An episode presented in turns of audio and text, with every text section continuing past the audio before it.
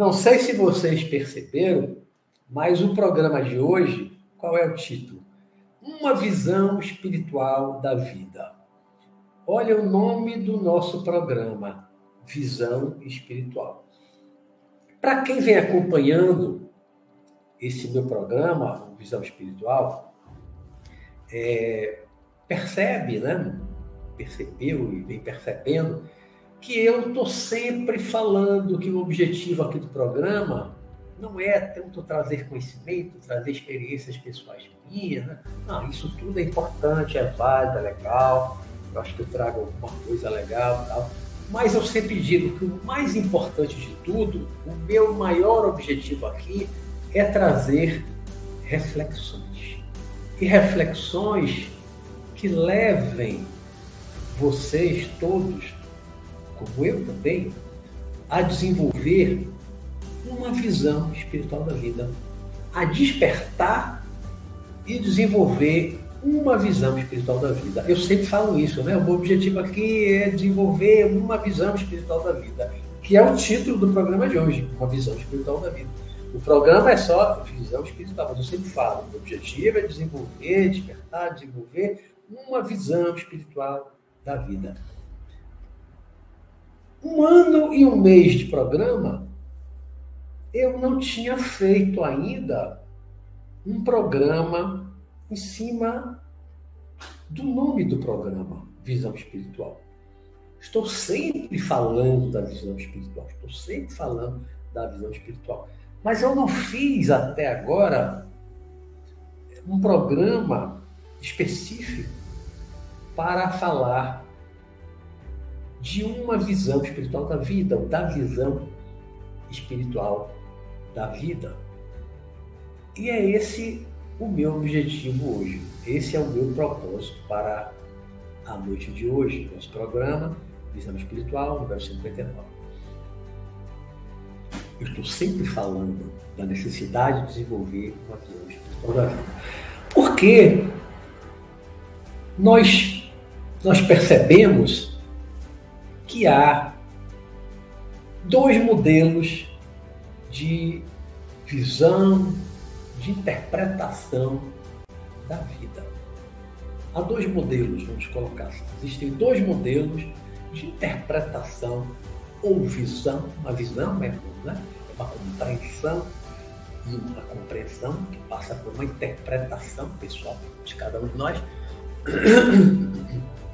Há dois modelos de uma visão da vida, dois modelos de uma visão da vida.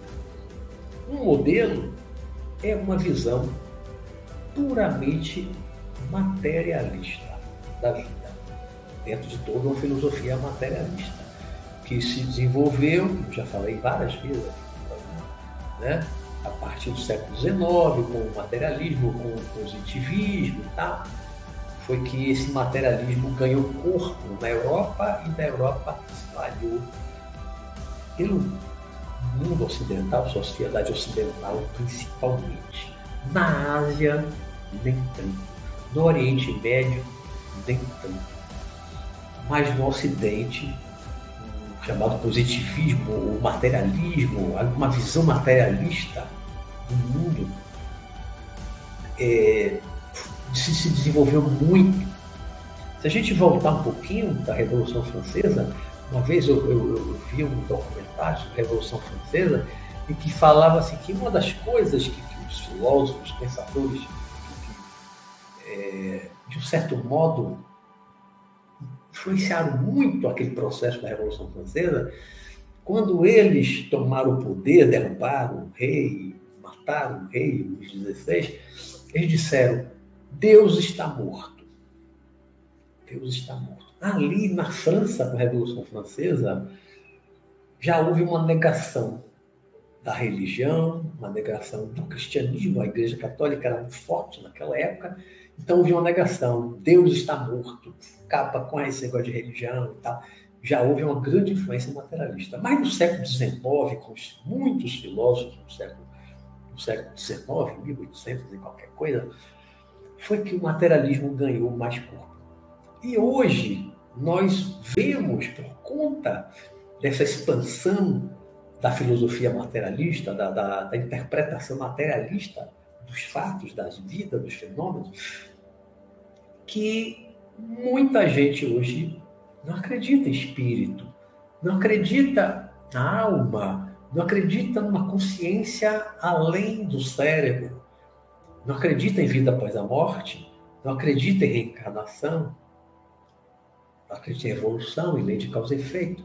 Né? Quem tem uma visão, uma compreensão, uma interpretação puramente materialista, desse modelo materialista, não acredita em nada dessas coisas que nós aqui acreditamos. Acredito eu que a maioria de vocês, pelo menos aqueles que eu conheço, que me acompanham já há um ano, mais de seis meses, alguns, não tenho dúvida que vocês têm a mesma compreensão que eu tenho. Senão, não estaria me acompanhando há tanto tempo falando dessas coisas o tempo todo, toda semana falo dessas coisas. Se vocês não acreditassem em nada disso, logicamente não teria sentido estar aqui me assistindo, me ouvindo falar essas coisas todas.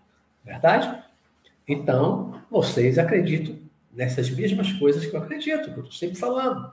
Nessa base toda, na né? imortalidade da alma, evolução, reencarnação, lei de causa e efeito, Deus, seja qual for a compreensão que cada um tem de Deus, que nem sempre é igual, né? mas temos uma compreensão, uma interpretação assim, muito parecida, que é uma compreensão espiritualista. Já aqueles que adotam como filosofia, como modelo de compreensão puramente materialista, não acreditam em nada disso. Né?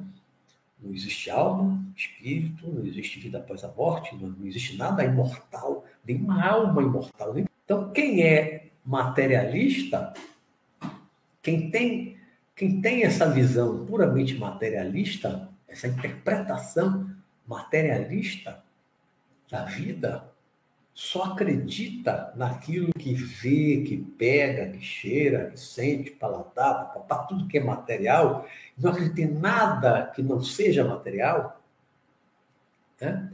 a base de qualquer religião, por exemplo, é o espírito, o alma. Né? Todas as religiões, como já falei em programas lá para trás, anteriores, toda religião é espiritualista, porque para toda religião existe alma, existe o espírito. E toda religião é imortalista. Todas as religiões acreditam na imortalidade da alma, no céu, no inferno. Acreditam na imortalidade da alma, todas. Reencarnacionista, aí é uma outra história. Algumas acreditam em reencarnação e outras não. Mas imortalista, acreditar na imortalidade da alma, que a alma vai sobreviver após a morte do corpo, toda religião acredita. Então, quem segue qualquer religião é espiritualista e imortalista. Pode não acreditar em reencarnação, mas na imortalidade da alma, a existência de um mundo espiritual onde nós viveremos depois da morte do corpo, toda religião acredita nisso. Cristianismo, judaísmo, hinduísmo, budismo, todas acreditam. O islamismo, todas acreditam que nós vamos continuar vivendo após a morte desse corpo de carne. Todas são imortalistas, precisam uma alma, um espírito imortal. Né? O materialista não. Para o materialista, para aqueles que têm uma visão do modelo materialista, só existe o corpo. Em termos de ser humano, o ser humano é um corpo, um organismo pluricelular que tem um cérebro. E quando se fala em consciência, a consciência, para eles, é o próprio cérebro. Se o cérebro morreu, a morte cerebral acontecer, acabou a consciência. Não existe mais nada que vá sobreviver à morte do cérebro e que possa transcender o mundo material, o mundo universo fenomênico e possa continuar vivendo em alguma outra dimensão. Não, para o materialista isso não existe. Não existe. Consciência é o cérebro. A consciência está no cérebro. O cérebro morreu, a consciência acabou. Nada sobrevive para o. Né? Como eles dizem, morreu, acabou. Só temos essa vida, só existe uma vida. Tem que viver essa vida, bem aproveitar essa vida, porque morreu, acabou, morreu, acabou, morreu, acabou. E dentro dessa visão puramente material, materialista, essa visão materialista, eu, eu, às vezes fico pensando, fico analisando, fico vendo como ela tem algumas coisas que eu considero muito ruins na interpretação. E eu falo do ponto de vista prático, não é nem filosófico, é prático. E vou dar um exemplo que eu estava pensando hoje pela tarde. Vou dar só um exemplo. Para um materialista que acredita que a vida começou lá no berço, vai acabar no túmulo, não tem nada que vai continuar vivendo depois da morte corporal. Então a vida é só do berço ao túmulo. Acabou depois. Morreu, acabou.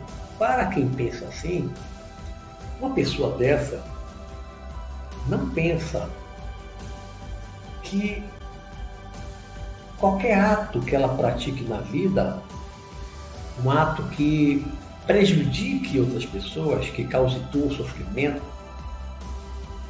para outras pessoas, esses atos não terão nenhuma consequência após a morte, porque morreu, acabou. Não é? Não há para eles algo depois, uma vida depois, uma vida além, que não existe inferno nem céu, né? Eles não acreditam, morreu, acabou. Então não vai ter purgatório nem inferno para purgar, para pagar, para penar pelas coisas erradas que fez, que fez os outros sofrerem, fez, causou mal, papapá. não, morreu, acabou. Então, se morreu, acabou, depois não vai ter remorso, não vai ter arrependimento, né? Morreu, acabou. A pessoa cometeu um crime, dentro dessa visão materialista, essa pessoa cometeu um crime, fez um mal grande a uma pessoa. Seja crime ou não, porque você provoca um mal, faz um mal a pessoa, como eu estava pensando de tarde, as situações que você faz um mal prejudica uma pessoa, e não é um crime, não é enquadrado nas leis penais, do Brasil, como crime. Né? Você pode fazer um mal à pessoa, mas aquilo não é crime. Mas você fez um mal, você prejudicou a pessoa. Né? E para os materialistas, você cometeu um crime. Se você não for descoberto, a polícia não descobrir que você foi o autor, o autor daquele crime, ninguém descobrir que você fez mal àquela pessoa, mesmo que não seja crime. Você se esconder, sumir, vai para a Amazônia, desaparece no meio do mato lá, cozinha, não lhe encontro mais. Você não é processado. Ou se for processado, mas você está desaparecido, vai ser julgado a revelia, vai ser condenado a revelia, mas não vai ser preso, porque você desapareceu. Né? No Brasil, há uma coisa chamada prescrição. Tem no, no, no ramo do direito penal, é a prescrição penal. Todo crime prescreve em um prazo que está relacionado ao a pena, a quantidade de tempo da pena, reclusão, é, o, o, o, outra lá, é, detenção, vai ter uma pena. Então, o crime de homicídio ele tem o maior prazo de prescrição. Se não me falha a memória, eu não sou penalista, apesar estar na área do direito, mas não é o meu ramo, mas se não me falha a memória, a prescrição penal do para um homicídio, que é matar alguém, é de 20 anos. O maior prazo de prescrição é de 20 anos. Uma pessoa mata a outra, some no mundo. E eu conheço os casos concretos assim. Depois de 20 anos, ele pode voltar se alguém olha, ele ali, o assassino, foi ele que matou meu pai, meu irmão, meu filho. Não, vai para vai, alguém vai para a justiça ou vai para a polícia procurar e tal. Aquilo cai na mão do juiz, que sentenciou, que é responsável pelo processo. Vai, quando pega o processo, que ver a pena já prescreveu. Esse crime está prescrito. E manda arquivar o processo. O Estado não tem mais direito de punir aquela pessoa. Né? O homicídio, que é o mais grave dos crimes, prescreve 20 anos. Você some, depois você, depois de 20 anos, você volta tranquilamente, pode olhar ali os familiares da pessoa que morreu, ninguém pode fazer nada. O Estado não pode mais punir essa pessoa. Né? E essa pessoa pode não ter se arrependido. Quem cometeu o crime né? não se arrependeu, não tem remorso nenhum, ainda vai dar risada. E o outro morreu, a família perdeu um ente querido. Dentro de uma visão puramente materialista da vida, uma situação dessa, aí você pensa, o crime compensa? Nesse caso, compensou. Ele não pode mais ser punido. Ele se esconde, depois de 20 anos ele volta, ele não pode ser mais punido. Aí, dentro de uma visão materialista, essa pessoa saiu impune. Né? Ela desaparece o tempo, vai viver numa boa em algum outro país lá que de repente não tem nem tratado de extradição. E depois, quando passar o prazo de prescrição penal, ela volta. Na cabeça de uma pessoa que cometeu um crime numa situação dessa, que seja materialista, né? ela não se arrependeu, ela não tem remorso nenhum do que fez, às vezes não acha nem que fez nada errado, não é? Você é um psicopata. E na cabeça dessa pessoa, materialista, ela vai pensar: quando eu morrer, acabou. Eu não fui punido, ninguém pode mais me punir, e depois morreu, acabou. Vou ficar impune, vou gozar minha vida, o tempo que eu tiver de vida, e depois vou ficar impune. Essa é uma visão materialista. Claro que, na prática, para nós que acreditamos na imortalidade da alma, né, na sobrevivência da alma após a morte do corpo, nós sabemos que a coisa não é bem assim. Nós sabemos, né, alguns acreditam, outros têm certeza. Eu tenho certeza, não apenas acredito, eu tenho certeza da imortalidade da alma. E eu sei que essa pessoa, quando morrer, muito possivelmente vai ser recebida não com flores, mas com alguma arma, ou, ou não, com muita violência, muita agressividade, vai ser recebido pela sua vítima que provavelmente não terá reencarnado em curto espaço de tempo, pode ter sofrido um bocado, no umbral e tudo, depois da morte, levou um tempo perturbado, sem saber que foi, blá, blá. depois só vai pensar em vingança, só vai querer saber de vingança, só vai pensar em se vingar de quem tirou a vida. Né? E vai, mais cedo ou mais tarde, vai descobrir. Se já não descobriu antes da pessoa morrer, vai descobrir. Pelo tempo, muitas vezes, mas vamos, vamos colocar uma situação em que a vítima, a pessoa que morreu, foi assassinada, ela desencarnou, agora ela vem, ela sabe quem tirou a vida, ela vai ficar junto, acompanhando, vai tentar perturbar, tentar perturbar. Às vezes consegue, às vezes nem tanto, mas vai ficar acompanhando o seu algoz, o seu assassino. Quando o assassino morrer, pensando que, né, eu escapei da justiça, escapei da justiça, agora, quando eu morrer, acabou tudo, morreu. Não vou ter mais punição nenhuma. Aí ela morre, aí cai na real. Morreu e não morreu. O corpo morreu, mas ela está fora do corpo, como outro corpo. A vida não acabou, como ela achava que ia acontecer, né? Morreu, acabou. Não acabou. E de repente ela está vendo lá a sua vítima, aquele matou, está esperando no recado, no hospital, onde for, vai pegar, vai pegar vai torturar, vai maltratar, vai fazer de tudo para se vingar, vai aprisionar. Isso tudo é muito comum, né? O processo de vingança, porque a pessoa está ali há anos com raiva, com ódio, porque teve a vida interrompida, muitas vezes por um motivo fútil, motivo torpe, e vai querer vingança. Enquanto, e o outro materialista achando, ah, estou livre, não fui punido, agora quando eu morrer acabou tudo, ninguém mais pode me punir nada A vítima dele está viva do outro lado, na outra dimensão. Ele que pensou que tudo acabou. Não acabou, ele está também vivo na outra dimensão, agora cara a cara com a sua vítima, né? que pode ter se juntado com outros. E aí o assassino vai penar, vai penar, vai purgar, vai sofrer as consequências do seu ato. Escapou, como se diz, das barras da justiça terrena, mas a justiça divina, como alguns dizem, anda a cavalo. Mas fica. Né? Um dia vai haver a punição. E o instrumento dessa punição pode ser a própria vítima, o próprio assassinado. Ele pode ser ali o próprio instrumento da punição do assassino, que vai penar, vai purgar no mundo espiritual, pode ficar aprisionado durante muitos anos, durante décadas, sofrendo tortura, né? porque o outro está sedento de vingança, está cheio de ódio.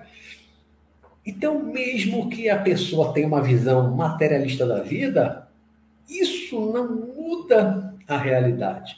Ele pode não acreditar na vida após a morte, pode não acreditar que você é um espírito que está temporariamente na matéria, mas você de fato é um espírito que está temporariamente ligado a um corpo de carne. Você pode não acreditar, mas você é um espírito. Eu que trabalho há muitos anos, tenho muita experiência com reunião mediúnica, de conversar com os espíritos incorporados em médio de corporação, de psicofonia e reuniões mediúnicas, centros espíritas outros centros semelhantes ao, ao, ao centro espírita em termos de reunião, de intercâmbio mediúnico, tenho muita experiência nisso. Na prática, o que eu vejo, converso tantas e tantas vezes, já conversei com espíritos que não acreditavam na vida após a morte não acreditava na, na imortalidade da alma. Mas quando ele morreu, ele viu que a vida não acabou, que ele continuava vivo. Para alguns é uma decepção, para outras é uma alegria. Puxa, eu achava que morreu, acabou, e não acabou, e beleza, e está ótimo, estou adorando. Uma outra vida, um outro corpo, maravilha. Mas tem gente, ah, principalmente aqueles que fizeram muito mal, aqueles que prejudicaram muitas pessoas, acreditando que a vida é só essa, não tem nada além disso, essas pessoas se dão mal. Essas pessoas desencarnam, morrem, chegam na outra dimensão, no plano astral, no mundo espiritual, vão penar, vão sofrer, vão levar mais tempo para se adaptar à nova realidade do mundo espiritual, vão se deparar cara a cara com muitas das vítimas, muitas pessoas que eles fizeram mal, né, vão se deparar com essas pessoas sedentas de vingança, muito ódio no coração, não esqueceram. E o que acontece? Muitas vezes o materialista que cometeu crimes, ele não tem remorso, ele não se arrepende. Né? Então, enquanto ele não se arrepender, enquanto ele não sentir remorso, aquelas vítimas dessa pessoa vão estar ali massacrando. Aí você pode perguntar, mas espera aí, mas o, o, o que matou, o que fez o mal, ele não tem um amparador, ele não tem um protetor, ele não tem um anjo da guarda? Tem, todo mundo tem. Agora, amparador, anjo da guarda, espírito protetor, são todos evoluídos, são mais evoluídos do que nós, todos eles. Eles vão ficar ali protegendo o mal, o perverso? Eles vão ficar ali protegendo, acoitando o que fez um bocado de mal e não tem remorso, não se arrepende. O anjo da guarda amparador vai ficar protegendo uma pessoa assim? Até onde eu sei, não, não mesmo, não mesmo. O anjo da guarda, protetor, amparador, espiritual dessas pessoas simplesmente vai acompanhar de longe, vai deixar essas pessoas penarem, sofrerem nas mãos das suas vítimas, que agora passam a ser os seus algozes, né? para que a pessoa aprenda. Porque tem gente que só aprende na marra. Alguns dizem na porrada. A gente só aprende levando porrada. Porrada da vida, né? Às vezes é porrada mesmo, literal, física. Tem gente que só aprende sofrendo, penando. Aquela coisa de que pimenta nos olhos dos outros é refresco, como diz o ditado popular, né? Às vezes você faz um mal ao outro sem ter nenhuma consciência de que você está fazendo mal ao outro, que o outro está sofrendo, você está provocando dor ao outro. Você não tem consciência disso. Mas o outro está sofrendo, está sentindo dor. Você não tem consciência. Você acha que aquilo não foi nada demais, que aquilo não é sofrimento, aquilo é besteira, uma bobagemzinha, é, aquilo não foi nada. Ele está fazendo um carnaval, uma, uma tempestade no copo d'água, uma besteirinha. Tá? E pessoas assim, muitas vezes precisam sentir na pele aquilo que fez ao outro. Muitas vezes, muitas pessoas precisam sentir na própria pele exatamente a dor que causou no outro. Porque só assim despertam a consciência, só assim percebem que aquilo doeu. Porque se doeu em você, deve ter doído no outro também. Então, muitas vezes, pessoas assim, insensíveis, pessoas que têm um lado perverso, personalidade perversa, que tem uma insensibilidade, não tem empatia, não tem um sentimento, não percebe que o outro está sofrendo, não percebe que está fazendo o outro sofrer, que está causando dor ao outro. Pessoas assim, muitas vezes, precisam mesmo passar por experiências dolorosas, se não for no mundo espiritual, aprisionada, torturada, no umbral, nas trevas.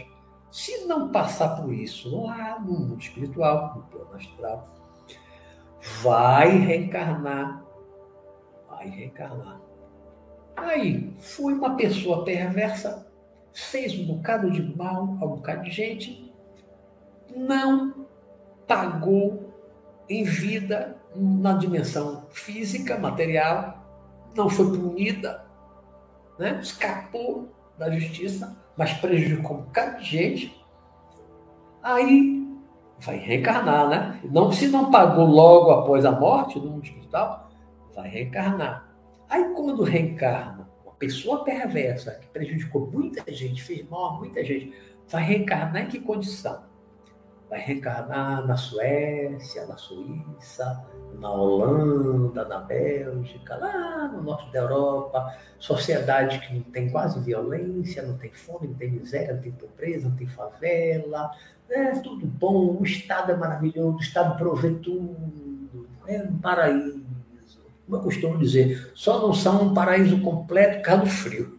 Porque os países melhores para se viver são frio para caramba. Norte da Europa, é o topo da civilização, está ali no norte da Europa. Mas é um frio do cão, comparado ao calor que a gente tem aqui no Brasil. Eu, Nordeste, Salvador, né? quase verão o ano todo. Né? Que no Nordeste todo sol. Que ultimamente tem chovido bastante, como agora aqui na Bahia choveu um bocado, né? Mas normalmente é verão, é sol. Mas, então, uma pessoa perversa fez mal a muita gente. Aí não, não foi punida por alguma razão. Não foi encontrada pelos, pelas suas vítimas, não foi punida no mundo espiritual. Ficou ali um tempo, estava planejando a reencarnação, voltou para nascer, vai nascer de novo. Pá. Aí vai nascer num paraíso, com corpo perfeito, com cérebro perfeito, vai ter uma vida tranquila, maravilhosa. O que é que vocês acham? Se vocês pensarem em termos de uma justiça divina, uma pessoa merece isso? Pense, eu estava pensando hoje de tarde, muitos nazistas, principalmente os oficiais, porque o soldado também está cumprindo ordem, muito jovem cumprindo ordem aqueles oficiais da SS, nazista, né? que eram terríveis, terríveis, da Gestapo nazista, terríveis. Fizeram miséria, fizeram miséria, planejaram friamente os termínios dos judeus, mataram mais de 7 milhões de judeus, fora os que não eram judeus. Fizeram miséria na Alemanha. Fizeram, na Alemanha, fizeram miséria em grande parte da Europa. Grande parte da Europa que eles dominaram fizeram miséria. Aí essas pessoas perversas, muitos psicopatas mesmo, sociopatas, né? grande parte já reencarnou. Eu estava pensando de tarde, vindo isso à minha mente. Né? Muitos já reencarnaram. A guerra acabou, tem quase 80 anos. 76 para 77 anos que a Segunda Guerra Mundial acabou. Grande parte já reencarnou. Aí, e esses oficiais nazistas, toda aquela miséria que eles fizeram, eles estão nos países mais evoluídos, numa boa, vivendo numa boa. O que, é que vocês acham? ou eles estão em países grande pobreza, na miséria, sofrendo, aqueles países que têm limpeza étnica, teve vários países tiveram processo na África, teve muito lá na, naquela guerra da Bósnia, né, em vários outros lugares, limpeza étnica, ou esses países que têm guerra civil, que eles atacam, o Estado Islâmico passou fazendo miséria, assassinando gente como é inocente, tá? Em que situação esses oficiais nazistas nasceram? Deficiência física, deficiência mental, retardamento mental. Provavelmente eles nasceram em condições muito ruins do ponto de vista material, muito ruins. Muitos nasceram com problemas mentais ou deficiências físicas né? para purgar, para purgar aquilo que fez, como uma punição, que ao mesmo tempo é um aprendizado. Toda dor desperta. Uma das frases que eu via muito no tempo que eu frequentava o centro espírita, eu via muito, e era uma frase assim difícil das pessoas compreenderem. Nem todo mundo consegue compreender essa frase. A dor é uma bênção às vezes você fala para alguma pessoa que está no meio do processo muito doloroso, físico, mental, emocional, a pessoa está muito sofrimento, físico, psicológico, né? emocional, e quando você fala assim, olha meu irmão, a dor é uma bênção. Isso é, para algumas pessoas, como se estivesse dando um choco na cara. A dor é uma bênção. Como é que é uma dor é uma bênção?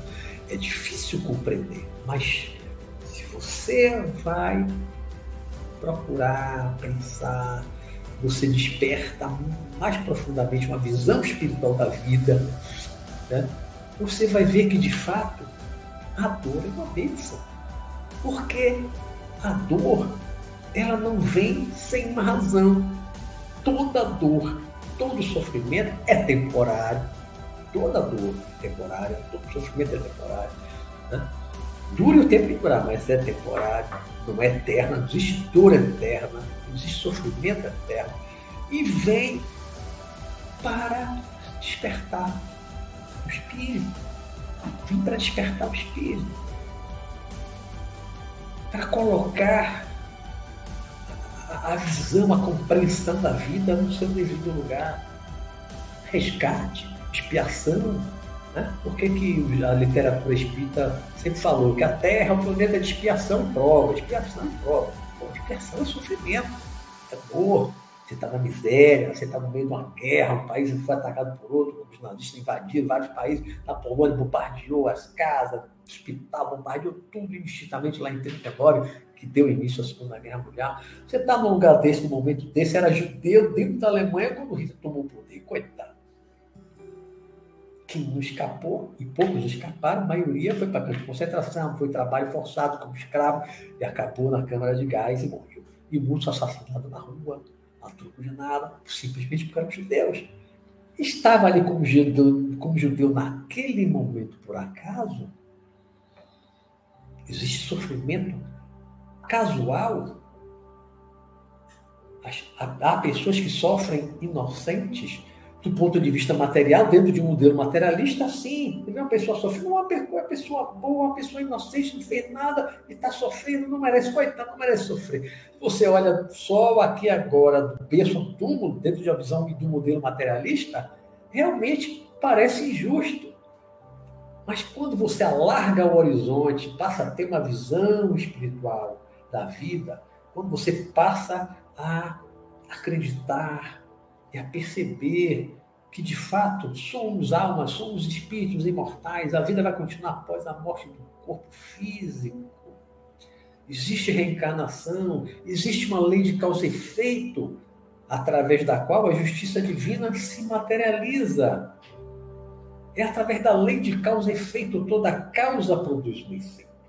Não existe efeito sem causa, a não ser a causa maior de tudo, que é Deus. É a única causa sem causa. Não há um causador para Deus. Tudo mais no universo tem uma causa. Todo efeito tem uma causa. E tudo que nós fazemos, todos os nossos atos, tudo aquilo que nós praticamos na vida, produz efeitos. Os nossos atos produzem efeitos. Se eles são bons, é o karma. A lei de causa e efeito ou lei do karma. Né? O karma, a gente karma positivo, karma negativo. Né? As nossas ações são como bumerangues, sabe? Aquela coisa curvinha que você pega e joga, você lança e vai lá, dá uma volta e volta para sua mão novamente. As nossas ações são como um bumerangue. Você lança aí no universo as suas ações, boas ou mais. Elas vão lá, por mais que ela demore, né? Quando você lança é a causa. Aí vai, roda, roda, roda, às vezes demora, né? De acordo com a força que você lançar, vai longe, mas vai voltar para sua mão.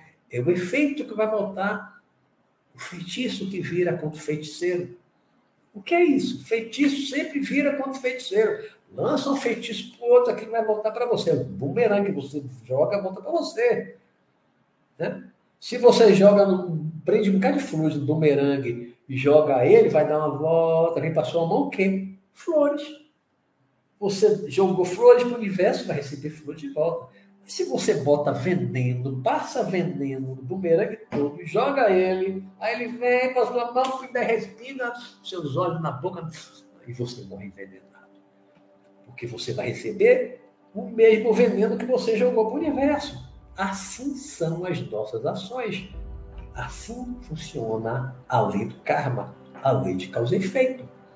Tudo tem causa. E toda causa que nós produzimos produz efeito. Então, os nossos atos bons vão produzir um bom karma, como a gente diz. Né?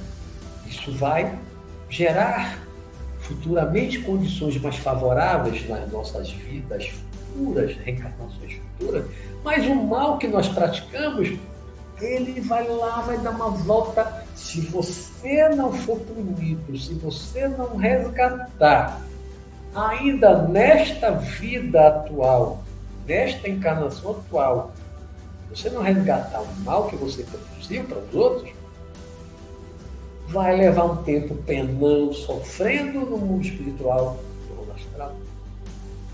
E quando reencarnar vai encontrar situações mais complicadas, mais dolorosas, vai ter a vida mais difícil, né? Vai sofrer mais na mão dos outros e muitas vezes da mesma forma que você fez o outro sofrer. Exemplo que me ocorreu agora, meu mente, escravidão. Você, lá séculos atrás, foi o senhor escravo. O senhor de engenho, aqui no Brasil, né? Você tinha escravos, maltratava, mandava chicotear os escravos e tal. Aí envelheceu, morreu. Não. Ter escravo estava dentro da lei, era permitido, até 1888, né? Era permitido, não era crime. Né? O dono do escravo podia fazer o que quisesse, podia matar os escravos. O escravo era coisa, era como um animal. Aí você envelhece e morre. Não teve punição nenhuma pelo aquilo. Ah, não era crime aos olhos dos homens, né? Mas aquele mal, ter o outro como escravo, maltratar o outro, né? Vai passar impune perante a lei de causa e efeito, perante a lei do karma, perante a justiça divina, não, não vai passar impune. Aí lá adiante, 100, 200 anos depois, dentro ainda do período de escravidão da humanidade, né? Aí, aquele senhor engenheiro, que teve um de escravo, que maltratou um de escravo, nasce escravo. Nasce escravo, vai ser escravo. Vai ser escoteado, maltratado, ou morto. Vai tentar fugir, o capitão do mato mata. Né? Porque aquela pessoa só vai entender que pimenta nos olhos dos outros não é refresco. Só vai entender que aquilo que ela estava fazendo causava dor e sofrimento ao outro, passando exatamente pela mesma coisa. A gente, a espíritos que precisam verdadeiramente passar pela mesma situação que ela fez outra pessoa passar. Muita gente que foi dono de escravo, mercador de escravo, senhor de engenho, né? e aqueles que foram maus, que foram perversos, que maltratavam muitos escravos, muitos depois nasceram escravos. Muitos. Então, vamos botar assim, que lá no tempo do Império Romano, que foi um império que teve muita mão de obra escrava, a cidade de Roma, que tinha mais ou menos um milhão de habitantes, assim, no auge mesmo do império, né? Um milhão de habitantes. Um terço, eu já vi documentário falando que um terço da população de Roma era de escravo. Porque as pessoas que tinham um pouquinho de dinheiro não, não, não mexiam copo. Tudo era escravo. Vai tomar banho, dois, três escravos para dar banho. Vai vestir uma roupa, dois, três escravos para vestir a roupa. Porque escravo era barato o império, os romanos saíam conquistando o mundo todo e levando as pessoas que escravas para eles. Conquistava, levava um cara de escravo para ele. Então, escravo era uma coisa barata. Se você tinha um pouquinho de dinheiro, tinha escravo. Para fazer tudo, todo o trabalho braçal era feito por escravo. Aí você foi dono de escravo, maltratou escravo lá em Roma. Aí depois você veio lá na escravidão, agora dos africanos, veio para o Brasil, foi escravo. Você passou pelas mesmas coisas que você fez lá quando era romano. Então, ao longo do tempo, a gente vai aprendendo, a gente vai crescendo, às vezes na porrada. O que é porrada? Quando eu falo porrada, desculpe a expressão, porrada é você passar por um sofrimento, é você sofrer na pele, na sua carne, exatamente aquilo que você fez outro sofrer. Porque pimenta nos olhos dos outros não é refresco, não. As pessoas pensam que é, mas não é. O mal que você faz ao outro vai voltar sim para você. Como o bumerangue que eu falei. Né? É a lei de ação e reação. Não há crime sem castigo, dentro de uma visão espiritual. Dentro de uma visão material, como eu falei lá no início aqui da minha fala, muitas vezes há comete um crime, some, desaparece, sai para outro lado do planeta e, pô, nunca mais você vai ser encontrado. Ah, crime sem castigo. Há crime perfeito, que o criminoso nunca foi encontrado. Tem. Muitos crimes nunca foram é, elucidados pela polícia. Muitos crimes nunca se descobriu a autoria. Quem foi cometer o crime? Nunca descobriu. Então, um crime perfeito, pode ser que haja. Né? A pessoa escapou. Mas escapou dentro dessa dimensão material, dentro da vida física, do pensa túmulo. Escapou dentro desse modelo materialista. Mas dentro de uma visão espiritual da vida, não escapa não. Não escapa não. Não existe crime sem castigo. Dentro de uma visão espiritual, que engloba a lei de causa e efeito, a lei do karma, não existe crime sem castigo. Todo mal será punido todo mal praticado contra o outro será punido. Nós temos o livre-arbítrio, ainda que não seja absoluto, mas nós temos o livre-arbítrio para fazer o mal. Uma hora cessa, né? não é absoluto, mas temos um razoável livre-arbítrio, como Hitler teve, os alemães tiveram, fizeram miséria, mataram milhões de pessoas. pela Europa, milhões de pessoas. Né? Segunda Guerra Mundial morreram 60 milhões de pessoas. Não foram só os nazistas, uma parte foram os japoneses.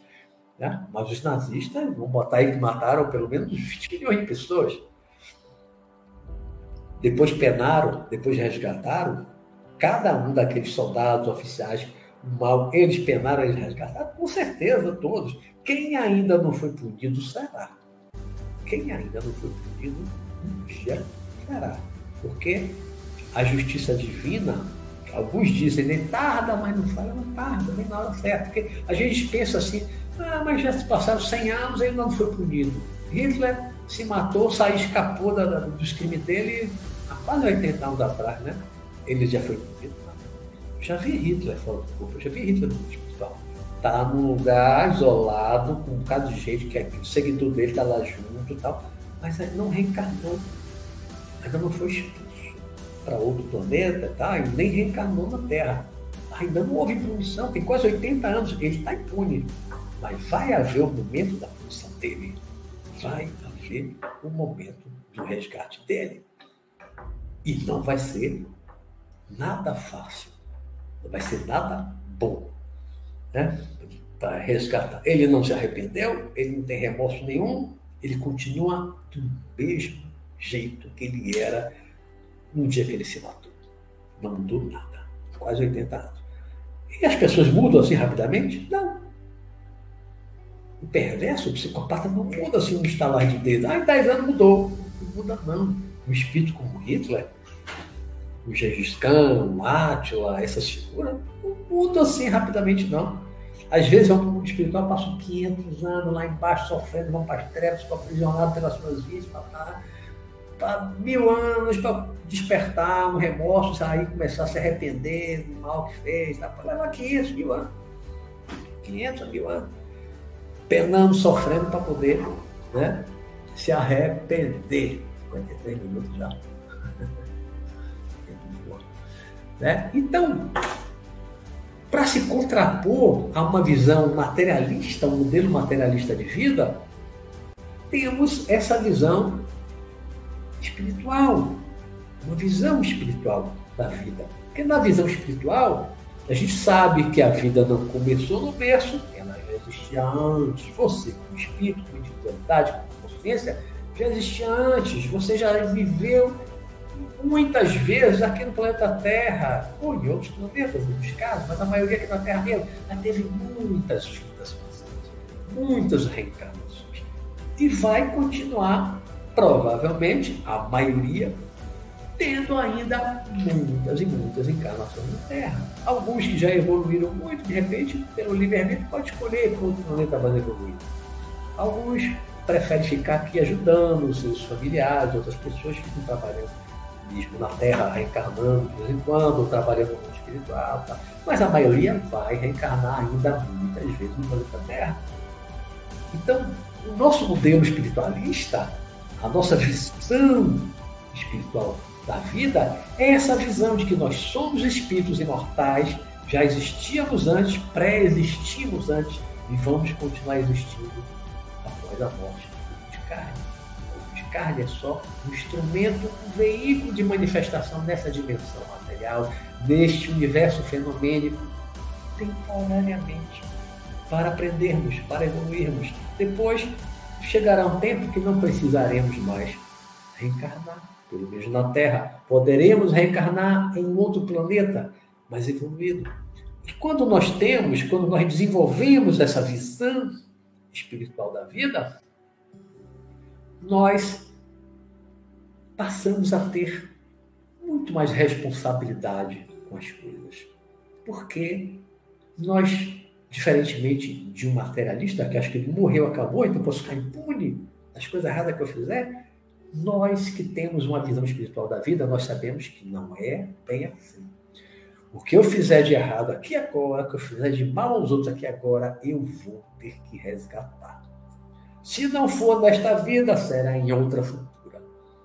A depender dos meus atos, minhas atitudes aqui agora nesta vida, eu vou penar no mundo espiritual. Vou para o chamado umbral, que os espíritos tanto falam no livro, como posso lá. Ou, se eu for muito perverso, eu vou muito abaixo do umbral, vou descer para o abismo, para as trevas, a escuridão. Né? Então, isso dá a nós uma outra compreensão. Isso desperta em nós um outro nível de responsabilidade, completamente diferente de uma pessoa que tem uma visão materialista da vida.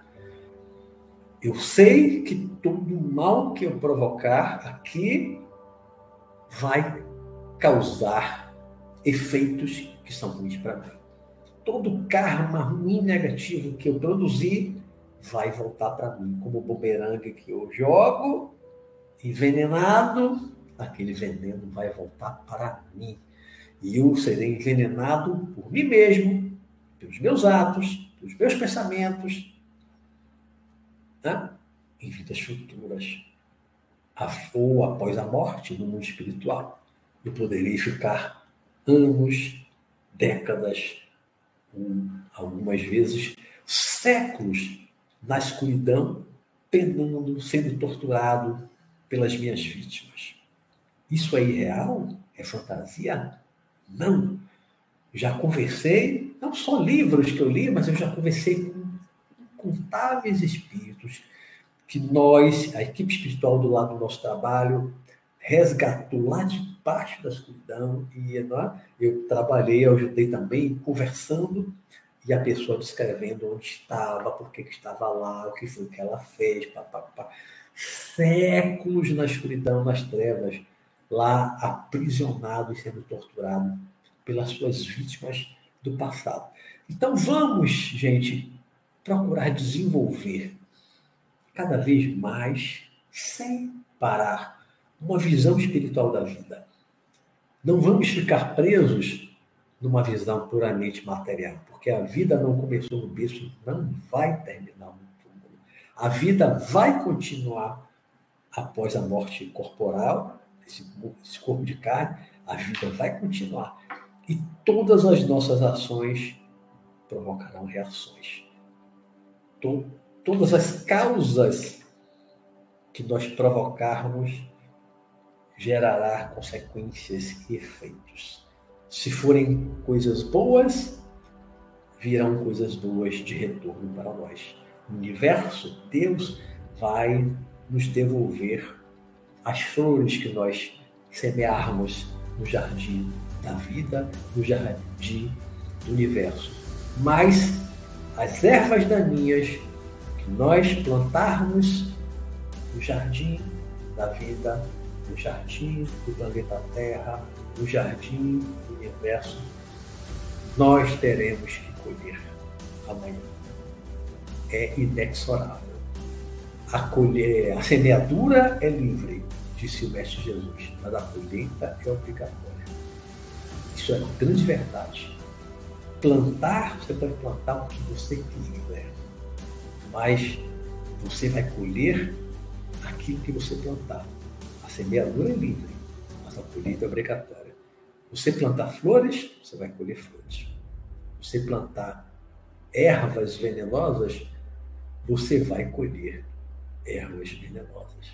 Né? Então vamos desenvolver cada vez mais essa visão espiritual da vida, alargar os nossos horizontes, ampliar a nossa consciência, expandir a nossa consciência espiritual, né? para agirmos, vivermos no dia a dia como espíritos que somos. Nós não somos humanos vivendo a experiência espiritual.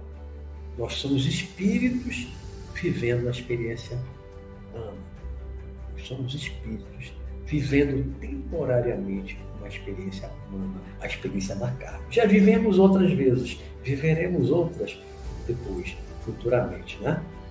Mas nós somos almas imortais. Vamos manter isso em mente, porque tendo essa visão, a nossa responsabilidade é outra. A nossa visão da vida das pessoas passa a ser outra nós vamos agir com muito mais responsabilidade, sabendo que nós vamos colher de acordo com o que plantarmos. Né? Se nós tivermos essa consciência, as nossas ações tendem a mudar. Nós tenderemos a levar uma vida mais reta, mais digna, procurar não fazer o mal aos outros, porque todo mal que nós fizermos, ele vai voltar para nós, como o feitiço que vira para o feiticeiro, nessa alegoria, ou nesse ditado popular, né? É o bumerangue.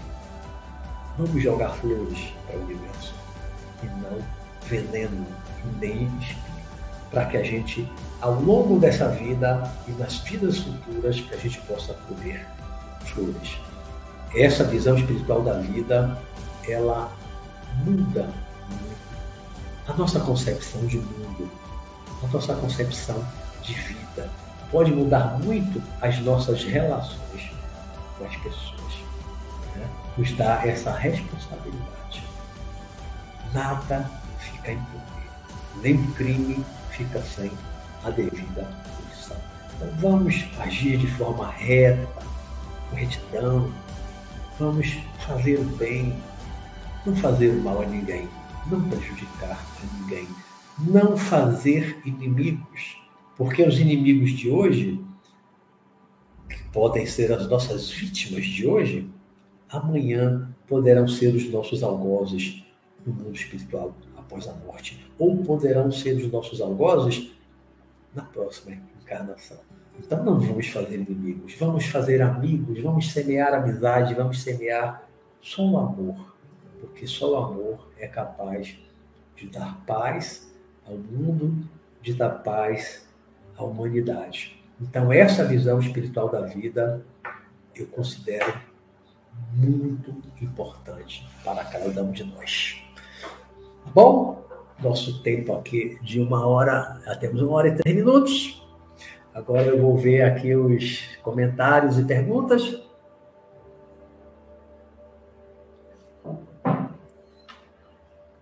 Vamos lá para cima, vamos subir aqui. Deixa eu ver lá depois de boa noite, boa noite, papapá, papapá.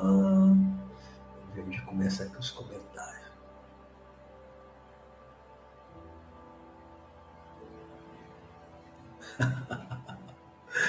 Vera Lúcia, vamos sugerir para o professor presentear os primeiros a entrar em sala do chat com esta linda caneca. Vamos ter, vamos ter tumulto na entrada, né?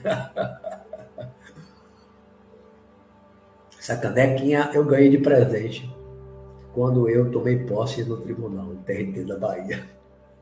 Alguém me deu de presente, foram várias canequinhas e outras coisas, umas, umas louças, uns pratos com, com minhas fotos não sei quem foi, nunca, nunca, nunca se revelou, não sei quem foi.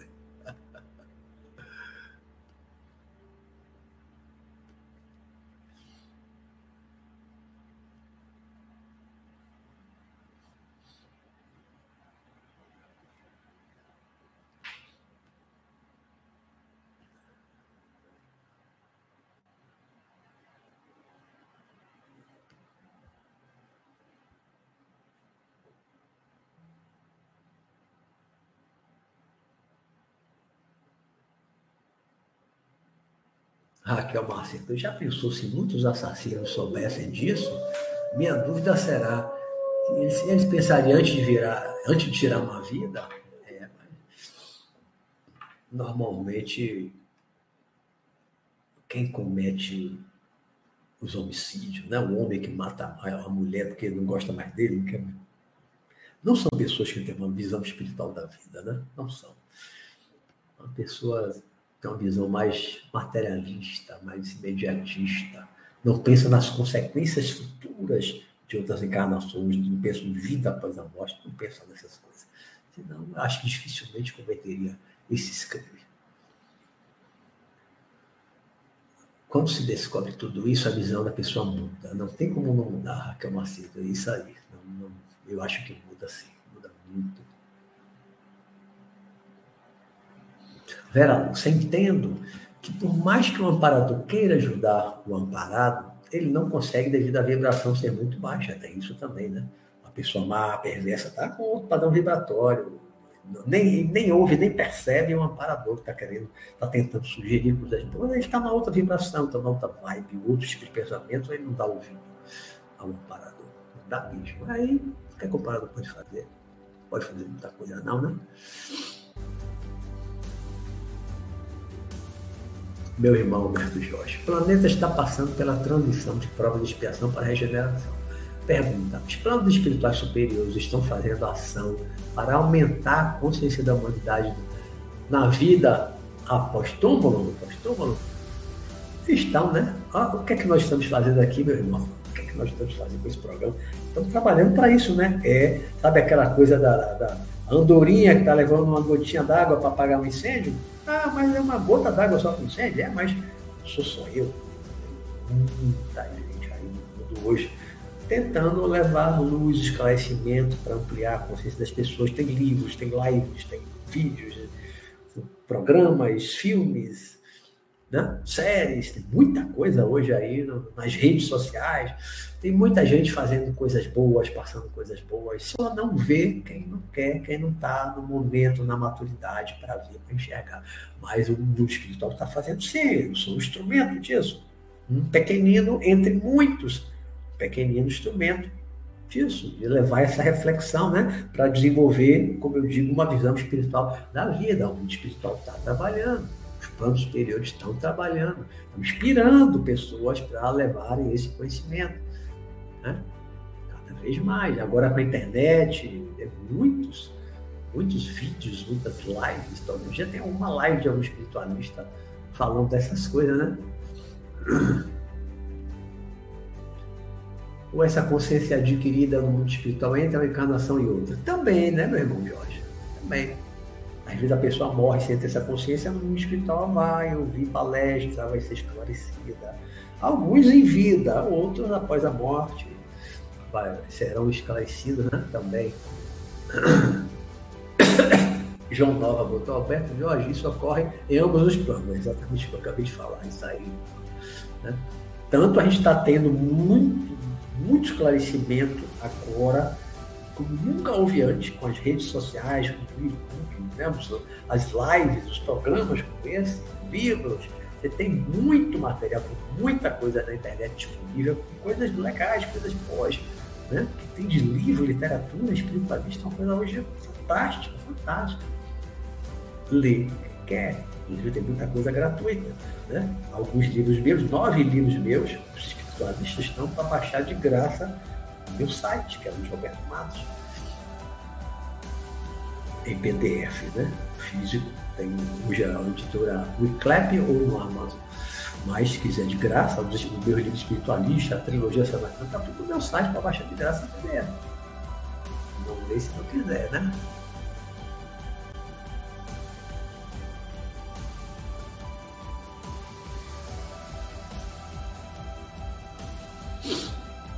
essa, essa, esse despertar da consciência acontece tanto aqui quanto no espiritual. Ou às vezes, como eu disse, na porrada, levando porrada na outra encarnação, sofrendo, penando, sofrendo na carne, aquilo que fez outras vezes, né? Outras pessoas.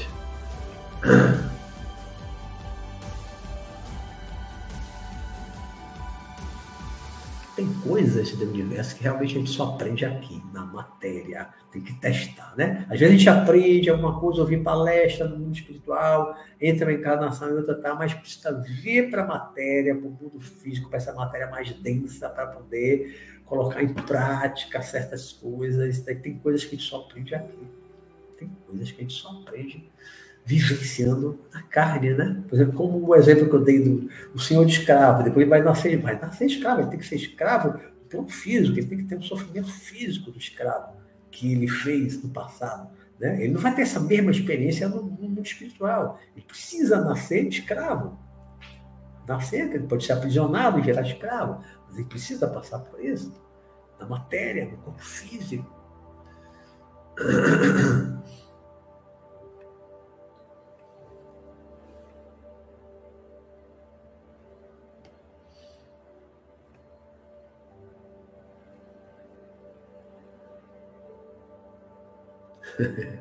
Ângel do Umbral.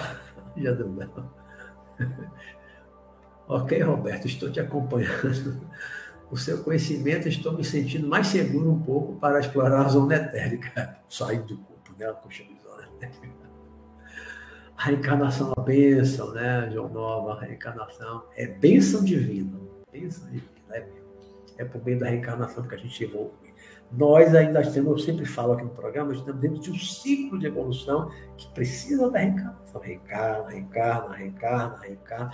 Nesse ciclo de evolução, nós precisamos da experiência na matéria, precisamos da reencarnação. É uma benção, porque é por meio da reencarnação que nós estamos evoluindo dentro desse nosso ciclo de evolução.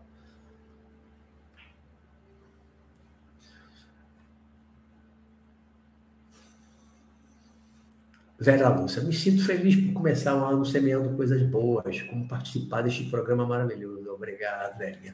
E ampliando o meu entendimento da lição espiritual da vida. Legal, legal.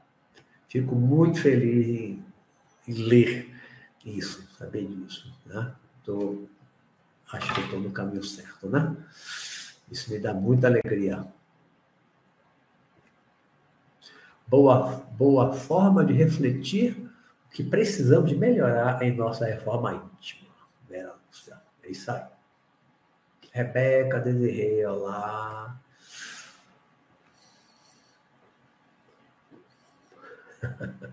Raquel Márcio, passa rápido demais uma hora, gente. Só aumentando o tempo, né? Meia hora aí para pergunta. A minha garganta está aqui arranhando, eu tive uma gripezinha aí recente.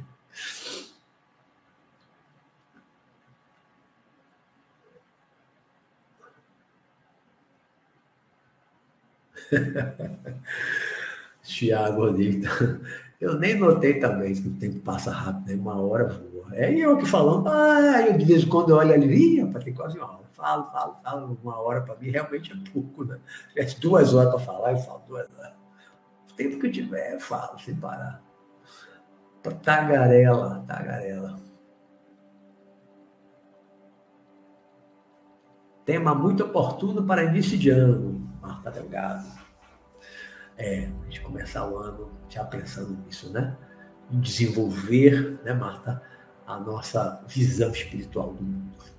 Muda muito. Quanto mais gente desenvolver essa visão espiritual da vida, mais a gente vai estar contribuindo para a mudança do nosso planeta.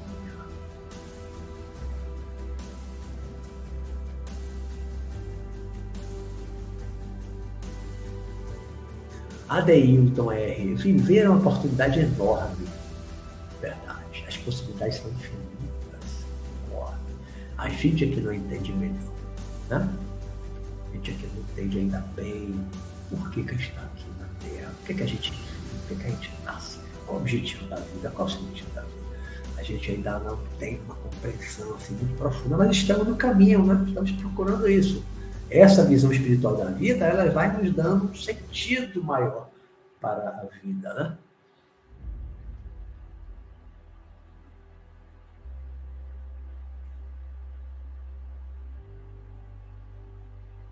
Ângela do Barba, Roberto, podemos usar a projeção astral para melhorar como pessoa? Sim. Na projeção astral, vai para o mundo espiritual, ouve palestra, né? assiste aula, conversa com mentores, você pode aprender muito, já aprendi muito, cresci muito com a projeção astral. Podemos ficar só andando pela zona etérica? Pode, mas aí não vai aprender tanta coisa, né? Não é o ideal. Eu digo, o filé mignon, eu sempre digo aqui no programa, quando eu estou falando mais de projeção astral, o filé mignon não é sair para ficar na zona etérica, da sua casa, seu quarto. Filé mignon da projeção astral, você ir para o plano astral, ir para o mundo espiritual, acima da superfície, não as zonas escuras lá embaixo. Né? Ir para as cidades espirituais, tipo o nosso lar, uma cidade espiritual, contato com os mentores, assistir palestras. Esse é o filé mignon da projeção astral, né? Sair do corpo e ficar só ali na sua casa. Isso aí pode ser o início. No início, os primeiros dias, eu tava, fiquei ali, mas logo, logo, ó, me levaram lá para cima. Pergunta de Tiago Rodrigues. Professor, penso que a questão tem a ver, mas se não, pergunta em outro programa. Na minha dúvida, como é o tempo na. É, foge, foge, deixa para outro momento. Questão do tempo. Você é igual aqui, já perguntaram isso outras vezes, mas hoje aqui o tema é outro. Aí já está mais para a projeção astral.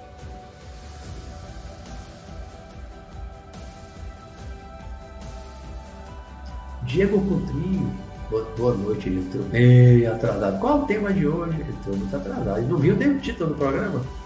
A visão, uma visão espiritual da vida. Está aqui o título.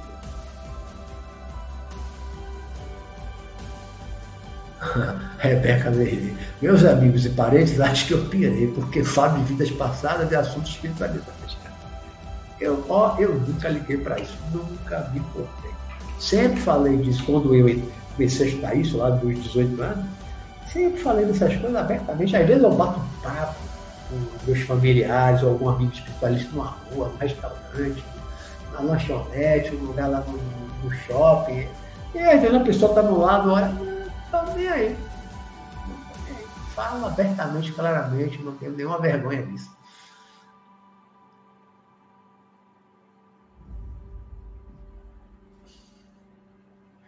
Diego Coutrin, eu já fiz live falando projeção astral, de minha técnica, tem um bocado de vídeo aqui no meu canal, você não deve conhecer ainda.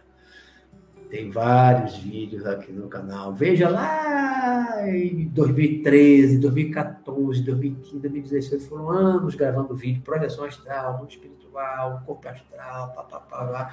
Vai ver que tem um bocado de vídeo. No início do meu programa, vários programas eu falei de mundo espiritual, papapá, minha técnica. Breve eu vou falar disso. Fevereiro tem um projeto aí que eu estou preparando para fevereiro sobre projeção astral, mas agora em janeiro não. Fevereiro. Estou organizando.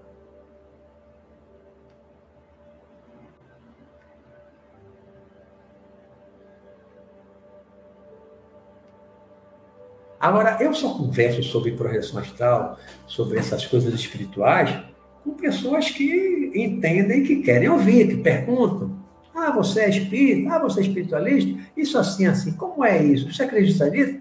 Aí eu respondo, eu falo lá dos meus conhecimentos, mas só se perguntar. Eu não saio por aí, como alguns religiosos saem pela rua pregando, querendo levar o meu conhecimento para pregar para o outro que não está nem aí, que não está interessado nisso, isso aí não. E eu falo para pessoas que querem saber.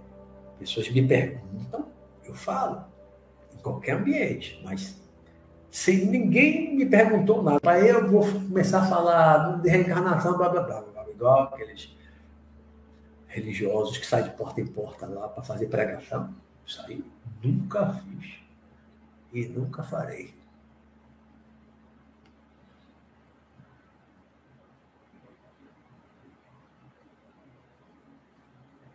Várias perguntas aí do projeção astral. Não é o tema da noite, é porque quem está perguntando isso não conhece o meu programa ainda, né?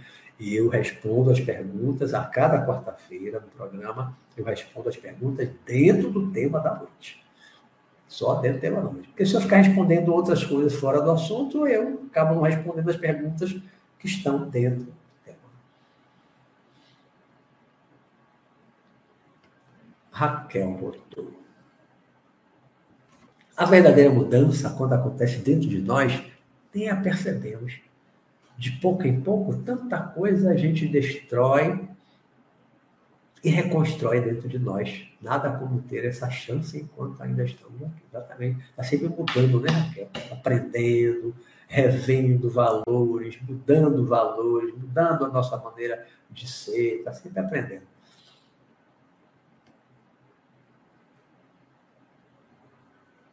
De boas, professor.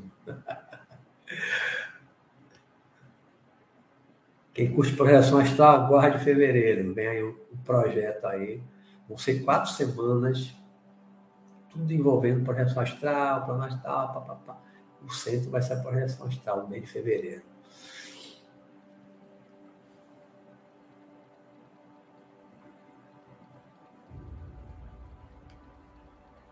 Aí vou falar da minha técnica para sair do corpo, minhas experiências, um pouco das experiências, trazer relatos. Então, fevereiro vai ser o mês da projeção astral. São quatro semanas de projeto que eu estou aí preparando.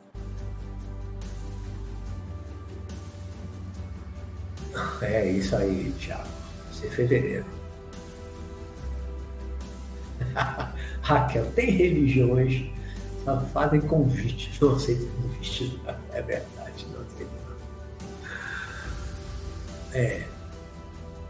Vou ficar embaixo já. Nós temos aqui nove minutos. Bom, aí eu vou acompanhando aqui se tiver mais alguma pergunta. Mas então, aproveitando esses minutinhos aqui finais.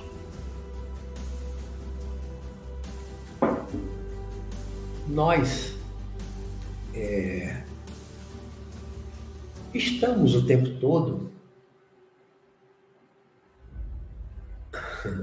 Nós estamos o tempo todo, uma vez que entramos nesse caminho espiritual, nesse caminho da busca espiritual, nós estamos o tempo todo na trilha, né? no caminho. Uma vez que a gente inicia esse processo do despertar espiritual, eu acho que a gente não para mais. Eu falando por mim, eu iniciei o meu, meu despertar com 17 anos. Eu era ateu, dos 14 aos 17 anos. Um, na, hoje a gente chama de evangélico, na época era chamado de crente, acho que era protestante. Numa noite chuvosa, numa casa, eu e meu irmão Jorge ouvimos uma pregação de, de, de um cara, né? Acho que era um chamado de crente. Ele fez uma pregação sobre a, ele conhecia a trás para frente, frente para trás, pá, pá, pá, pá. Depois dali, eu voltei a acreditar em Deus. Tem, existe Deus. Não sabia exatamente o que era, como era, mas comecei a procurar e fui ler teologia na biblioteca do Colégio Militar, onde eu estudava, em Salvador. Comecei estudando teologia, teologia, né? Aí conheci um senhor que era um yogi, era um amigo de meu pai do Rio de Janeiro, veio para Salvador, passou quatro dias lá em casa, aí eu meu irmão Jorge sentado no chão, ele sentado no sofá, foi uma pregação da filosofia do absoluto, do universo, pá, pá, pá. Falou um bocado de coisa da filosofia yoga. E ali foi o meu o início do despertar, ali de 17 anos. Com 18 anos, eu descobri os livros de Allan Kardec. Primeiro foi o livro dos médios. Logo em seguida, eu li o livro dos Espíritos. E aí, ao longo do ano 77, eu li os cinco livros de Allan Kardec. No ano seguinte, aí vem os livros da teo, teos, aí agora teosofia, isso foi teologia católica. Depois foi teosofia da Sociedade Teosófica, Helena Blavatsky, de Peter, de Sam, Arthur Power e outros mais. E aí, filosofia yoga, do Yogi Ramacharaka, para comecei a fazer yoga, praticar yoga, meditação, respiração, pranayama, três vezes por dia, mudei minha alimentação, na época virei vegetariano, tal. Né? E aí vi a literatura é, do budismo também, foi muita coisa, sabe? Lia um livro de uma coisa do outro, do outro, do outro, 78, foi meu ano mágico, 1978, eu estava ali com 19 anos, fiz 20 em setembro de 78, né? E é, aí descobri o livro da projeção astral, comecei a fazer a projeção astral, desenvolvi uma técnica, desenvolvi a projeção astral. Ali, a partir de setembro de 78, comecei a sair consciente. No final do ano, estava com um razoável domínio da saída consciente. Eu descrevo muito isso no, meu, no primeiro volume do meu livro Sanakam Mestre do Além, que está disponível em PDF de graça no meu site que eu falei. Meu site é Luiz Roberto Matos, como aqui o canal. Né? Quem quiser ver, é uma trilogia, depois tem o segundo volume e o terceiro volume, vai aprofundando essa experiência de sair do corpo e ir para o mundo espiritual. Então, desde que quando começou esse meu despertar, lá no meus 17 anos, eu estou com 63, nunca mais parou. Então, acho que quando você entra no caminho, esse caminho da busca espiritual, da busca da espiritualidade, da busca de uma visão espiritual da vida, você não sai mais dele. Uma vez que você aceita, incorpora a ideia da imortalidade da alma, da reencarnação, da evolução, da lei de causa e efeito, uma vez que você incorpora essa ideia, mesmo que você ainda faça bobagens na vida, mesmo que você ainda pratique alguns atos incorretos, injustos, você prejudique pessoas, mas você já não é mais o mesmo. Você já tem mais remorso. Você já se arrepende mais rapidamente, mais facilmente. Por quê? Porque esse despertar espiritual, ele nos dá uma outra compreensão da vida. Quando a gente desenvolve essa visão espiritual da vida, isso não tem volta. Esse é um caminho sem volta. Quando você passa a acreditar na imortalidade da alma, e você tem experiências de projeção astral consciente, você sai do corpo, vê um ente seu querido, parecendo que já morreu, mas está ali vivo, e fala com você, e você abraça, e você vai para o mundo espiritual de uma forma consciente, você sente que a experiência é verdadeira, é real, né? a sua visão de vida muda. Eu, depois de 78, quando eu comecei a sair do corpo consciente, do mundo espiritual, vi espírito, um espírito, um desses que eu encontrava fora do corpo, se materializou no meu quarto, a dois metros de mim, um metro e meio, acho, de mim, se materializou por completo. Eu não tive medo. Aí tive várias experiências, é, várias, várias coisas diferentes, né? regressões de memória, vidas passadas. Então, uma vez que eu entrei nesse caminho, foi um caminho sem volta. Fiz coisas erradas, ainda faço coisas erradas, ainda não sou perfeito, não atingi a perfeição, não atingi a iluminação. Né? Ainda sou capaz de cometer erros. Ainda sou capaz de cometer erros.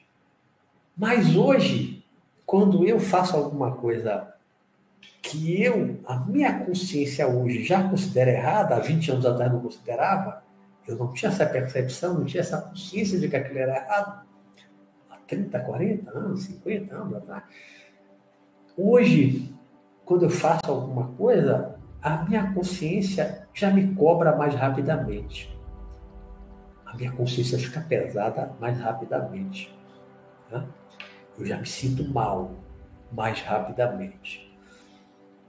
E não consigo praticar um ato muito danoso para alguém. Agredir alguém, só se for uma legítima defesa, talvez também de algum familiar meu. Então, quando a gente entra nesse caminho, ele não tem volta. O despertar dessa visão espiritual da vida, que é que eu venho batendo aqui nesse programa há um ano e mês, né? Eu estou sempre, todo programa eu aponto aqui, eu digo, a visão espiritual da vida. O objetivo é despertar e desenvolver a visão espiritual da vida. Eu venho batendo nessa tecla e hoje o programa foi voltado para uma visão espiritual da vida. Né? Porque uma vez que a gente entra nesse caminho, uma vez que a gente começa a desenvolver essa visão espiritual da vida, não tem volta. Você vai sempre, quando praticar um ato que a sua consciência hoje já aponta como errado, você acabou de praticar, você percebe, você sente, você se sente mal, você sente que fez uma coisa errada, você se arrepende, mais rapidamente, você tem um remorso mais facilmente.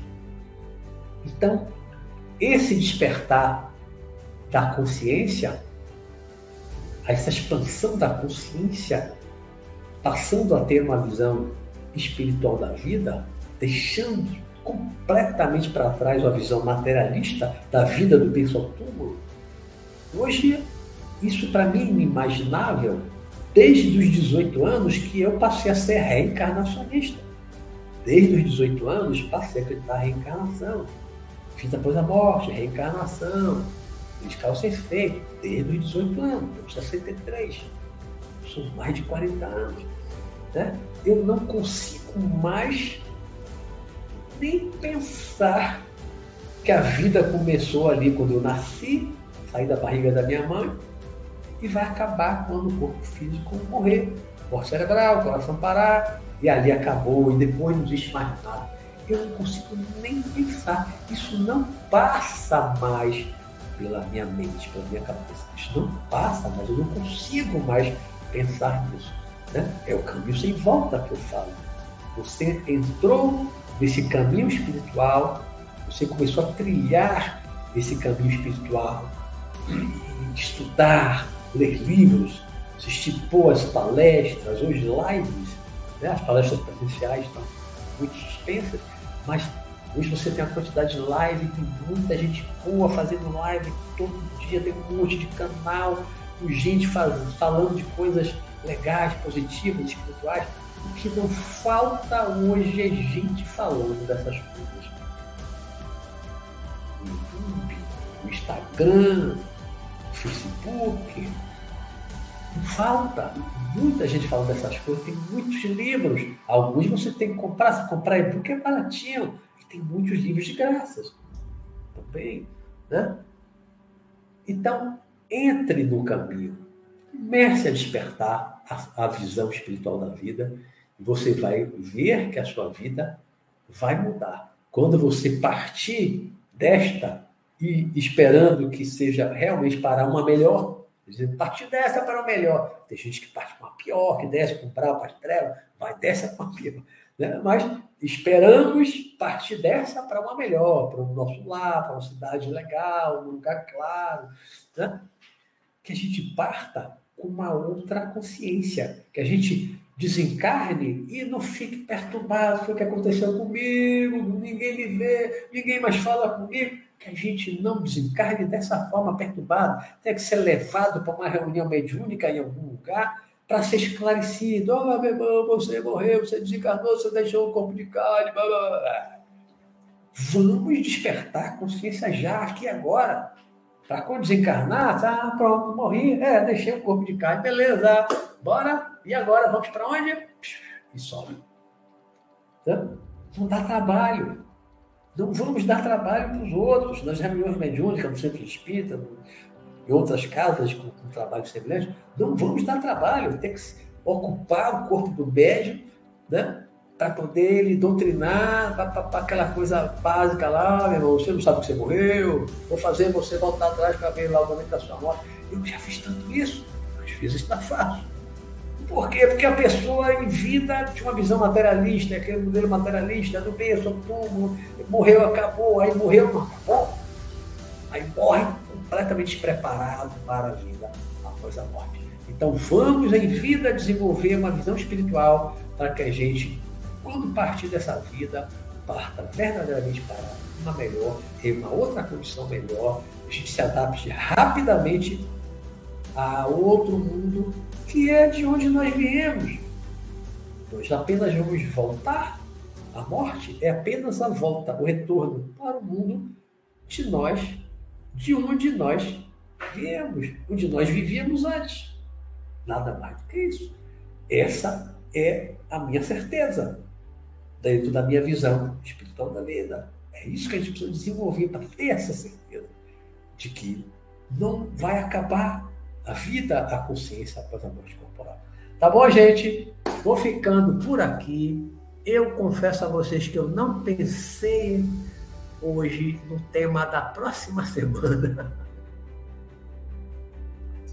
Tenho pensado em algumas coisas, mas não, não me decidi não. Então, ao longo aí da semana eu decido e faço card e, e divulgo, tá bom? Infelizmente, peço desculpa, não vou já anunciar, como muitas vezes eu faço, normalmente eu faço, né? Anunciar já o tema da próxima semana, mas eu vou anunciar com bastante antecedência para vocês já irem pensando no assunto, tá bom? Então, uma ótima noite. Isso aí, Marcos.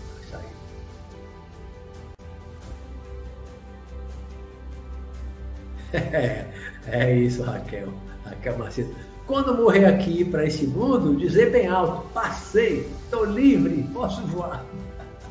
sair voando espiritual, né? Não ficar preso, arrastando, virar fantasma dentro da sua casa lá, né? Vamos evoluir. Tá bom, gente? Então, uma ótima noite para vocês. Obrigado, obrigado pela companhia, obrigado por estarem aqui assistindo. Nova. Boa noite a todos. Uma ótima semana para todos. Ótimo final de semana que vem por aí. Um ótimo 2022, como eu falei no início do programa. Para todos nós, um ótimo descanso, né, Martinha Delgado? Ótima semana, um ótimo descanso para todos. Vamos viajar, falando um pouco aí na hora de dormir, mas não deixe de se preparar antes, chamar seu amparador para a gente proteger se você estiver pensando nisso. Vai assistir uma palestra. Quem sabe eu vou fazer uma palestra lá em algum lugar no mundo espiritual. A continuação do tema em algum lugar. Às vezes eu faço isso, viu? Eu já me vi várias vezes em auditório fazendo palestra com gente que eu nem conheço. Então, gente, vamos lá, o nosso tempo se esgotou, não quero abusar de vocês. Vão descansar, eu estou fora de casa, ainda vou voltar para casa.